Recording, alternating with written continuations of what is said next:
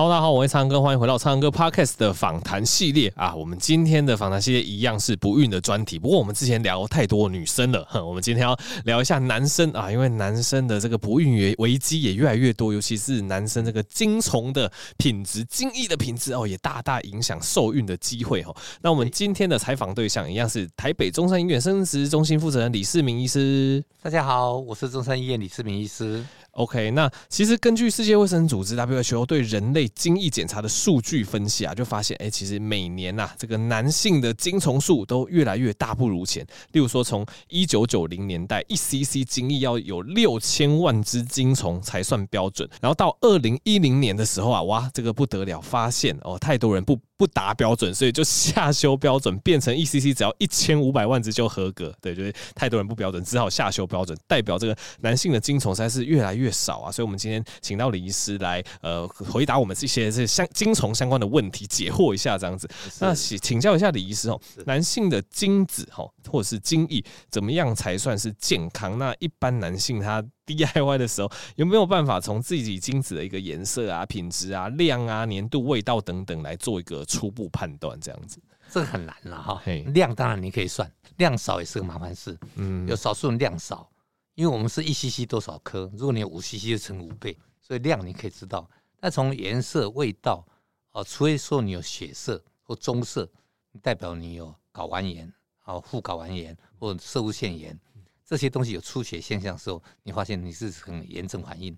那其他的，你从它粘稠度出来很难，因为它本来就是粘稠，要静放半个小时以后才会变水状。味道它有特殊的味道，而是用。树精壤里面出来一个味道，啊，果糖味道。嗯，很难去判断了解，所以通常可能还是要透过专业的精液检查才会知道精子的品质。OK，那接下来帮这个观众问一下，因为当然我们现在雄风不在嘛，其实很多人都会想说，那到底有没有什么方式可以壮阳？当然现在坊间传说很多啊，有些人说啊，你就吃一堆牡蛎啊，新的东西很多啊，有些人会去摄取保健食品啊。那这个李医师的观点是，你觉得就是一可能实证上有没有什么好的方式，有办法让这个男性的这个雄风哦再度上升。当然，我们所谓的男性雄风哦，分了两种啊。嗯，一种是你精虫品质，嗯啊和数量。那另外一种是什么性能力？嗯嗯嗯，所谓勃起的能力和持久性。嗯，那勃起的能力跟持久性，它关系的是一个血管的通透，血管的，因为它你要勃起是一个充血状态，对。那你要持久是一个交感副交感神经的管控。嗯嗯嗯。那这两个跟吃都没关系。哦哦，那你不会说我吃什么东西海鲜吃多了，我的血管就比较通畅哦。吃太多，你可能还尿酸升高，okay, 可能还胆固醇过高，可能还把你堵住了。是是是哦，所以这是我想是个迷失。是是是。那持久跟海鲜更没关系。嗯哦，它是个神经控制的，对，有自己的交感和副交感神经控制。对，所以说这个没有。那精虫的品质会不会增加？到现在一直一直一个争论争论。嗯，因为任何东西的制造都需要材料，对，哦，那材料是由吃进去的材料供应，嗯，它制造，嗯嗯嗯，那这些海鲜会不会制造帮它制造的材料提供它一点点？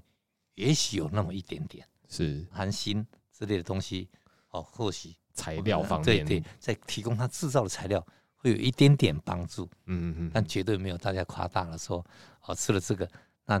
那住海边的人就特别会生小孩子，住山上的人就不会生小孩子，也没有。是是是，了解。所以我帮李医师统整一下，就是分成所谓的运动方面的表现，哈，这个持久度，哈，跟。其实比较大的关系是你的血管的健康度跟神经系统的健康度，所以这部分反而是可能，例如说建议，例如说运动啊，或者是建议说，反正维持自己身体的健康，让这个体力吼跟血管通透度比较好，这个跟吃反而关系没那么大。哦，那至于吃的话，可能跟制造精虫的原料哦，或者是那些精益的原料有一点关系，但大家也不要过度迷信哦，说吃什么东西就一定就是会会会壮阳还是怎样？对对对，OK，所以我想就是均衡。饮食，然后多运动，一定会有帮助。运动有很大的帮助。对，OK，那就请教李医师，哎，为什么男性的精虫标准吼，我们会逐年往下修？到底男性是受到什么样的一个压力，怎么样的影响，会发生这样子的事情呢？因为这精虫的从制造工厂制造开始到送出来到外面，啊，经过输精管到经过射精的步骤，是一个一系列的步骤。从制造到出来到外面，大概要三个月的时间。嗯。哦，那这个漫长岁月里面，只要哪一个步骤出了问题，它可能就有问题出现。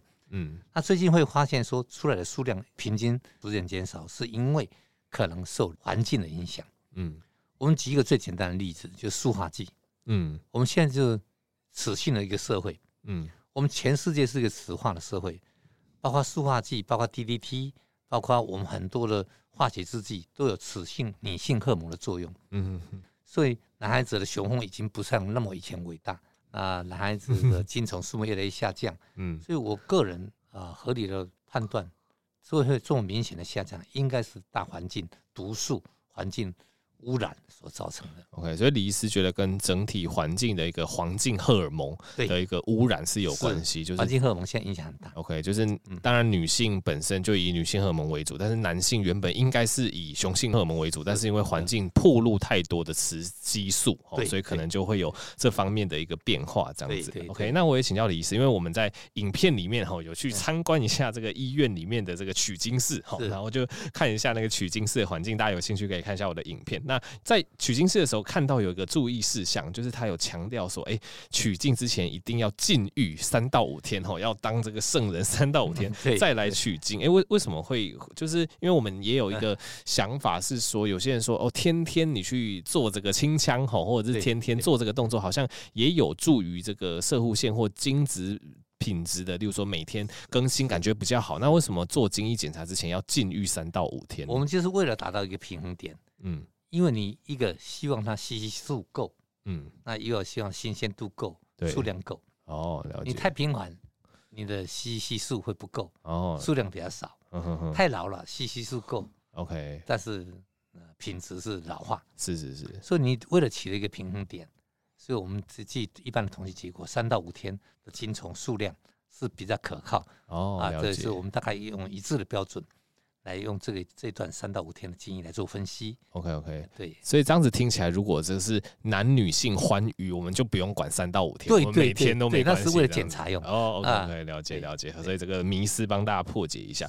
接下来请教一下李医师，因为我们前几集有讲这个女性的不孕哈，那针对女性的不孕，我们会讲到说啊，那我们可以例如说帮忙取卵啊、冻卵啊，那利用一些可能试管婴儿的方式。那目前针对男性的不孕哈，有怎么样？样比较通用的方法是可以帮忙创造生机的这样子。男性的不孕，我们比较无奈哈。嗯，我们最担心的是制造工厂出了问题。是，制造工厂就搞完，如果是先天性的，因为染色体异常，或是 DNA 异常，或是它的 DNA 表面的修饰异常，所造成的一个精虫形态、活动力或数目，或是制造困难，那几乎是无解。嗯，啊，那另外是说，后面工厂制造的品质如果可以。后面半段出来了，常见原因有精索静脉曲张啊，输精管阻塞、输精管结扎，这些我们就可以想办法去解决。那另外有的原因是你的射物腺、前列腺发炎啊，或是因为你闭锁不全，造成精液逆流，哦、这个我们也可以想办法从你的副睾丸的源头去把它拿出来，来做试管婴儿这样。OK，李医师，你刚才提到说，哎、欸，有一个检查是检查这个精虫头部，哦，看它这个穿透力够不够，哦，够的话，咱就穿进卵子里面嘛。那那如果不够的话，要要怎么办？对，它自己钻不进去，因为蛋壳很硬。是哦，你要钻进去的话，会很大的劲。嗯嗯嗯。那前面有个酵素要溶解，然后尾巴也要放进去。嗯。当你这个碰到困难的时候，我们现在有一个技术叫单一精虫注射，显微注射。哦。在显微镜下，把一个卵子。抓住，嗯，那去吸一只精虫，用一很细很细的针，打穿蛋壳，把精虫送到呃细胞质里面，卵的细胞质里边，让它跟卵的细胞核结合，排成胚胎。哦，我们可以用这个方法来做解决这个穿透力不足的问题。OK，就是助它一臂之力穿进去就对。对对对对，我们我们这个测试叫 Kruger-Stain，哦，这个特殊染色，如果你的正常比例小于四趴。我们就认为是穿透力差，不及格，所以我们就会建议你做精虫显微注射，单一精虫显微注射。那其实我们前阵子也常常聊到，像现在女性有越来越流行所谓的冻卵，哈，对，过了三十岁评估之后，哎，如果说真的短暂没有要生，有些人会冻卵，那甚至哈，有些夫妻他呃目前还不想要生小孩，他会冻胚胎。那以男生来讲，可以冻精吗？或者或者是哪些男男性他们会比较有这个冻精的需求？当然，我们大家在网络上或新闻上都看到，哦，我们有些战士。在沙场死亡之前，是。我们还可以把精抽一些精液保存，那、嗯、他太太还希望怀孕，对，好，我们也达成了，嗯，啊，所以这这动精，呃，某些需要的时候有，有些人睾丸癌的病人，嗯，哦，或是有些要做化疗的男孩子，嗯嗯，他在做治疗之前，我们会先把精液冻起来，嗯，哦，尤其你们小儿科常常有对青少年。青青少年疾病，对，那时候我们一直把它冻起来。嗯，那我们现在比较常做的是因为世界化，嗯，就跑来跑去，飞行员也跑来跑去，嗯，哦，那商人也跑来跑去。当排卵日那一天，嗯，我太太需要他的出现在贡献精虫那一天，嗯，偏偏他不在，哦，这个现在很普遍，嗯嗯嗯，那怎么办？把它冻起来，嗯，我用人工受孕，用试管婴儿，即使太太起了卵，郭先生以前有冻过，我现在也可以把它解冻来用，哦，所以现在冻精虫的。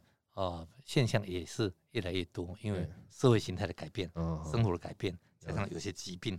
关系了解，哎，所以有可能是因为疾病在治疗前先动起来，或者是真的是呃以防不时之需先动起来，或者是可能行房的时间哦没有办法 match，所以动起来。如果说排卵的时候可以直接使用这样子，对对，OK。所以看起来就是现在动精的需求，或者是动精可以使用的时机也越来越多。那各位男性朋友如果有相关的需求，也可以是咨询生殖中心这样子哈。是 OK。那呃，请李医师分享一下，就是有没有让你可能印象比较深。深刻这个男性不孕对相关的案例，那男性不孕相关案例，我们现在男性占在不孕症里面几乎占了三成到四成，嗯嗯哦，比例越来越高。是。我个人印象比较深刻的就是有一对呃意大利的夫妻，我们台湾人嫁到意大利，嗯，他因为疫情就躲在台湾躲了一年啊，他在一起没事干了，就想生个小孩子啊，嗯，住了半年还生不出来。嗯，他就来检查，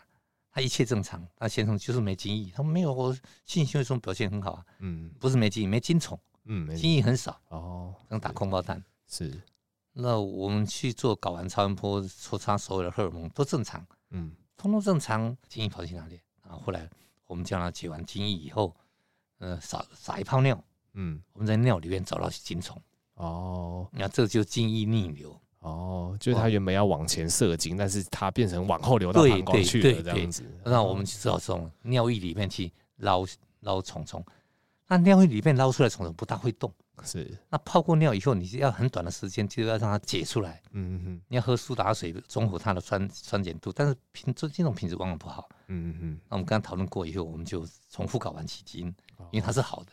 啊，只是是他跑错方向而已。哦，但是那也很顺利的怀孕了。是，那现在也回回到意大利去了。哦，所以这基因逆流，我我就会碰到。是，所以这个刚好是李医师一开始讲到的那个，他是原那个工厂，对，这工厂没问题，但是是运送的过程中呃跑跑错了，往回跑，跑跑错地方，所以我们就可以从工厂直接取出精子来帮忙做受孕这个动作。OK，所以也成功的解决这个不孕的问题。是 OK，那这个 Podcast 最后，请李医师对这个广大的这个男性朋友啊，我们做一点小提醒，对，因为我们刚才从一开始提到说啊，我们这个环境啊越来越雌性化，然后导致男性的精虫越来越低，但我们总也不能 总是自己也要努力一些东西啊。环境没有办法改变，但男生还是有一些平时可以注意的保养的行为，可以让我们精虫的一个算是一个丰富度，或者是它的健康度是是比较好的哈。那请李是给我们广大男性朋友一些建议，怎么样做可以保存精子，可以让精虫的活动力最好？当然，我们刚才提过，工厂出问题你是没办法改变的，是，那是老天给你的。对，那事后的保养很重要。因为精虫为什么两个蛋蛋要露在外面？嗯，两个卵巢在体内，对，两个温差。哦，精虫怕热，嗯，好，那精虫怕热，那你就不要让它太热。对，那我们举个例子来讲，你翘脚，翘脚方式有两个腿夹紧，有两个腿分开，嗯，你就比较霸气一点嘛，哦，啊，脚分开来翘脚嘛，是啊，或者坐的时候坐霸气一点，脚打开来，嗯，裤子不要穿那么紧，脚踏车不要骑那么久，是，哦，因为它都会增加你热度，是。啊，三温暖不要泡太久，嗯，啊，它也会增加热度。金虫就怕热，是是是，哦，你把它热死了，它它就是昏了，它就不会怀孕。OK，还有抽烟，我们有做过研究，喝酒还好，嗯，啊，金子金子还不容易醉，那金子很怕烟，是，尤其雪茄，嗯哼，哦，雪茄里面的对精液的杀伤力很大，嗯，好，所以大概大家注意，还有环境荷尔蒙，尽量去避免塑化剂的接触，啊，塑胶不要用太热的塑胶袋，等等之类的。OK，啊，那运动也很重要，很重要，对，好，那吃一点点啊，微量元素、健康食品。嗯嗯嗯，啊，这个不无小补，不无小补，对，OK，供应含有新的东西，供应它一点材料，OK OK，哎，对，所以其实分析起来就是几个面向，一个是因为怕热哈，所以各种就是加紧或者是泡热水哈，这个都要小心，然后再来呃环境荷尔蒙哈，尽量一些可能塑化剂的东西尽量小心。哦，然后运动这个当然是有帮助哈，然后再来就是避免一些杀伤力的物质哈，对对，这个烟尤其特别注意哈，OK OK，好，那今天谢谢李医师跟我们分享那么多，就是关于这个。男性精虫的健康小知识，然后我相信，呃，各位不管是男女性哈，男性当然就注意自己的生殖健康，那女性哈，如果呃真的哈不小心发生了这种不孕的这件事情哈，也不要一直怪自己，也有可能是男性造成的哈。如果说真的要检查，我们就是男女性哈就一起检查，因为男性造成不孕的这个比例，刚才李医师提到也三四成哈，也越来越高的哈，所以大家女性也都不要说一直怪自己，其实双方就一起去做检查，那一起找到就是导致不孕的原因。这样子，OK，好，那非常谢谢李医师。那喜欢我的频道的持续订阅。那我跟李医师在我的 YouTube 频道“苍狼哥的医学天地”吼，也会有另外一部影片供大家参考，那大家也可以去观看哦。好，那我们就下集再见，大家拜拜，拜拜。